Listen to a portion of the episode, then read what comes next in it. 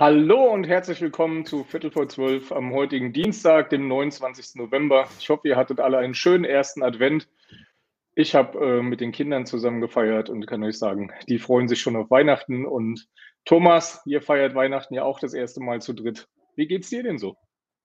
Ja, wunderbar. Ich freue mich. Wir haben natürlich die spannende Weihnachtszeit ähm, bei uns. Das heißt, viele spannende Projekte starten jetzt noch kurz vor Betriebsschluss, sage ich jetzt immer mal. Von daher super spannend. Ich freue mich heute ganz besonders ähm, auf ähm, unsere Show heute, weil, wie du ja weißt, ähm, Top Management Report ähm, ist immer häufiger auch mitgefragt.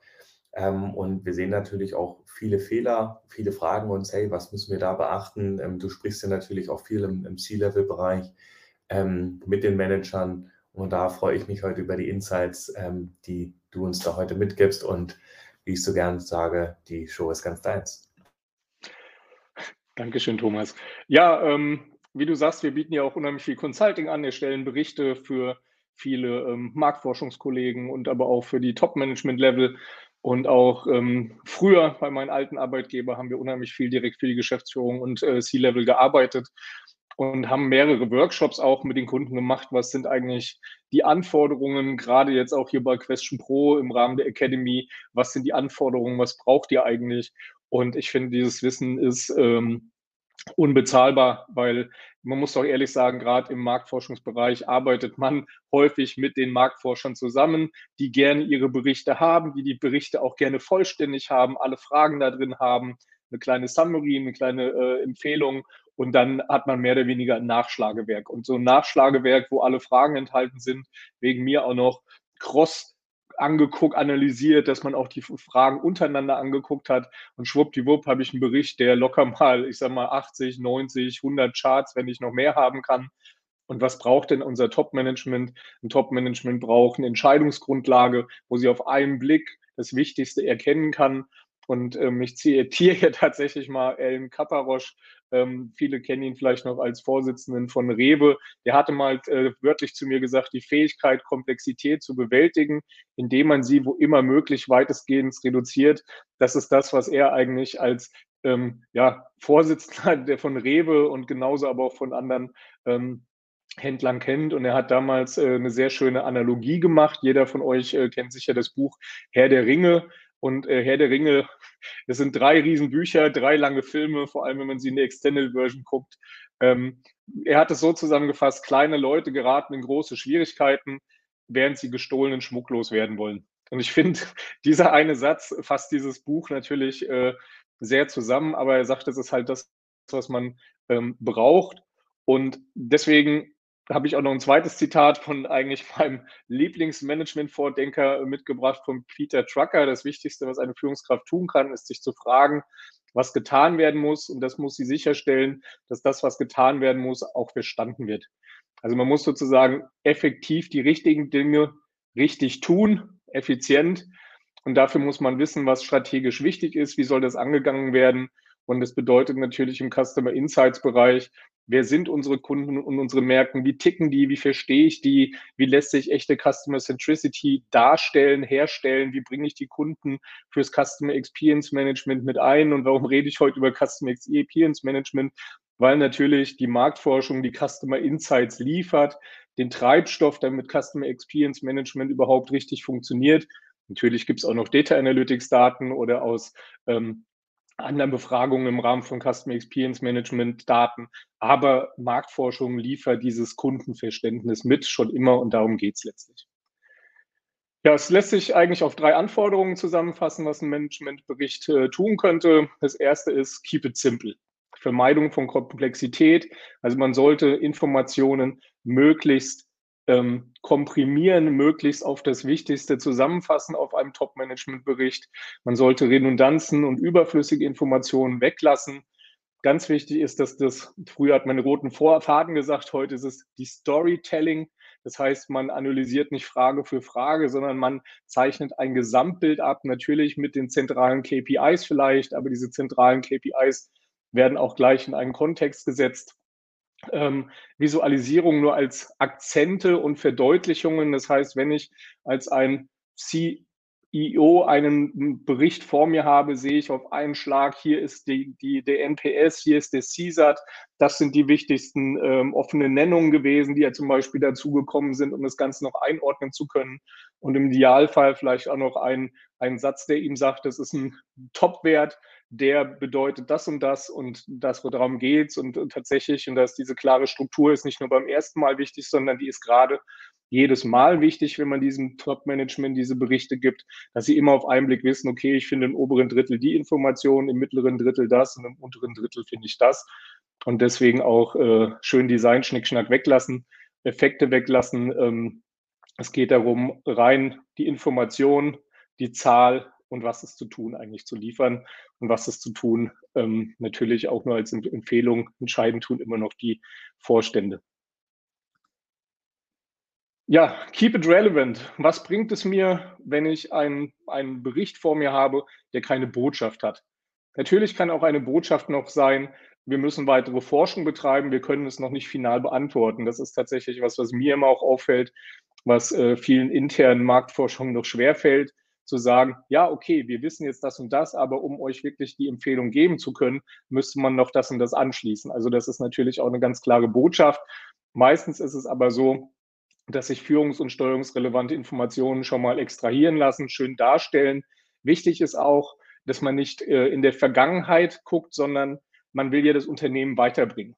Man, natürlich ist es wichtig auch zu gucken, warum haben wir vielleicht nicht so gut abgeschnitten. Aber, und das ist der große Unterschied, ein Vorstand, ein Geschäftsführer interessiert eigentlich nur, ja, und jetzt, wie geht's weiter? Wie verhindern wir das für die Zukunft? Wie kommen wir da weiter? Und das ist äh, das, was äh, das macht keine Zahlenfriedhöfe, vor allem die dann auch noch, ich sag mal, drei Monate zu spät kommen, sondern heutzutage möchte man, ob es in einem Dashboard ist, da ist es am besten fast in Live und in äh, PowerPoint-Berichten, um es mal so zu sagen, natürlich auch in einem sehr nahen Abschluss ans Ende der Studie, ans vor allem aber auch äh, wenn die Fragestellung aufkommt, sehr schnell Ergebnisse liefern. Hier bieten Online-Communities, Thomas, unser Lieblingsthema, natürlich auch immer die Möglichkeit, äh, sehr, sehr schnell die Kunden mit einzubeziehen. Ja, und das Ganze, ähm, ja, sozusagen ähm, wirklich mit Speed und Power durchzuziehen. Raum für Analysen, Interpretationen und Empfehlungen. Das sollte immer gegeben sein. Was sind Abweichungsursachenanalyse? Was sind entscheidende Treiber, die zu diesen Ergebnissen geführt haben? Was sind Treiber, die uns weiterbringen? Das ähm, sollte im Bericht drin sein. Über den Tellerrand schauen, das heißt einmal im Unternehmen Silo-Denken auflösen. Schön äh, alles gesehen, gerade wenn es um das Thema Kunden geht. Hier geht es nicht nur um den einen Bereich, wo man vielleicht die Zufriedenheit erhoben hat. Vielleicht liegt es auch daran, dass andere Bereiche zu diesem Ergebnis beigetragen haben. Das sollte auch in einem Bericht erwähnt werden. Und natürlich, und das ist das Große, wie sieht es generell in der Branche aus? Hier empfehlen sich immer Benchmark-Daten, Benchmark-Studien durchzuführen, um den Wettbewerb zu beobachten, um frühzeitig äh, Veränderungen, Dynamiken zu erkennen. Und sowas gehört auch in Top-Level rein, damit die Entscheidungen, wie es mit dem Unternehmen weitergeht, ganzheitlich betrachtet werden. Ja, und das, was ich schon gesagt habe, auf Limitationen hinweisen. Man muss auch schreiben, wir haben uns nur unsere A-Kunden angeguckt. Wir sprechen nicht für alle Kunden. Man kann sagen, dass man ähm, nur einen Ausschnitt betrachtet hat und nicht das große Ganze. Das ist natürlich auch wichtig, um die Entscheidungen darauf abstimmen zu können. Dritter und letzter Punkt. Äh, von Insights zu Daten. Früher hatte ich geschrieben, von Daten zu Taten. Also come to clear action points. Was sind die Schlussfolgerungen? Und es ist meistens Viele schreiben es mittlerweile am Anfang vom Bericht. Ich empfehle weiterhin, es ans Ende beim Bericht zu schreiben, beim Top-Management, damit das Top-Management sich auch sein eigenes Bild machen können. Die wollen keine vorgekauten Informationen haben. Die wollen sich selber ein Bild machen und prüfen, ob sie auch zu den gleichen Schlussfolgerungen kommen. Vielleicht haben sie auch noch Informationen, die demjenigen, dem den Bericht geschrieben hat, noch gar nicht vorliegen. Und deswegen Schlussfolgerungen, Empfehlungen, die Entscheidungen vorbereiten müssen rein.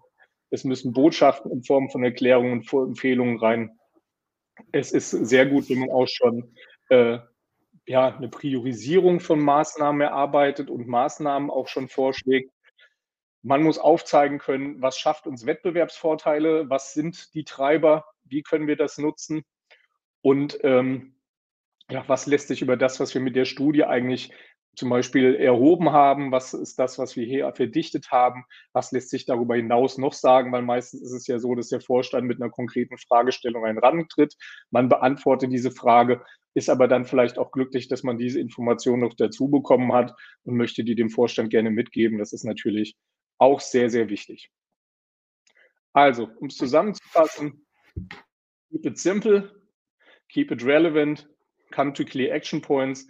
Wer diese drei Prämissen beachtet, wird gute ähm, Management, Top-Management-Reports schreiben. Gerne, ähm, das muss nicht immer alles auf einen, eine Seite passen. Es kann auch mal ein, zwei oder drei Seiten sein. So Vorgaben wird von mir niemand als Empfehlung hören. Es hängt immer davon ab, dass es relevant bleibt, dass es einfach bleibt und dass man Action Points bekommt. Aber es muss natürlich so sein, dass jemand, der sich das anguckt, auf den ersten Blick sieht, darum geht's. Das sind die Ergebnisse und das sollten wir tun. Und das ist das, was ich jedem gerne mitgeben möchte. Haben wir Fragen? Markus, das war gerade auch die ganz große Frage. Wie viele Seiten sollte denn das beinhalten? Weil du weißt ja gerade, wenn, wenn ihr Full-Service-Konzepte macht für eine Market-Research-Studie, ähm, dann kann das schon mal ähm, ja, 20 bis 40 Seiten auch mal schnell haben, auch gerade wenn man dann vielleicht auch in die Subgruppen mit reingeht. Ähm, vielleicht kannst du da auch nochmal eine Abgrenzung machen, jetzt von einer Full-Service-Studie ähm, was das dann auch hauptsächlich noch mit unterscheidet. Und vielleicht kannst du auch sagen, wie man sich sowas vielleicht auch nochmal mit vorstellt für Management Report. Und vielleicht kannst du auch mal so eine grobe Kerngröße mit nennen, ähm, wie viele Seiten ein Management Report auch mit haben sollte. Ja, Thomas, wie gesagt, das ist immer äh, sehr, sehr schwer. Das hängt natürlich auch von Unternehmen zu Unternehmen ab. Manche Unternehmen wollen tatsächlich so einen One- oder Two-Pager auf der Ebene. Ähm, wo man, ich sag mal, ein DIN A4-Blatt Vorder- und Rückseite hat, wo, wo wirklich nur das Wichtigste draufsteht. Manche ähm, Geschäftsvorstände wollen einen Tick mehr in die Daten einsteigen.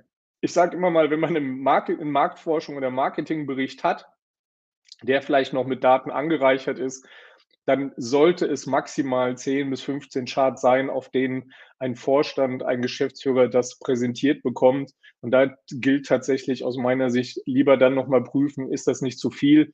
Die Leute, die Personen haben sehr, sehr wenig Zeit, wollen sich schnell einen Eindruck machen.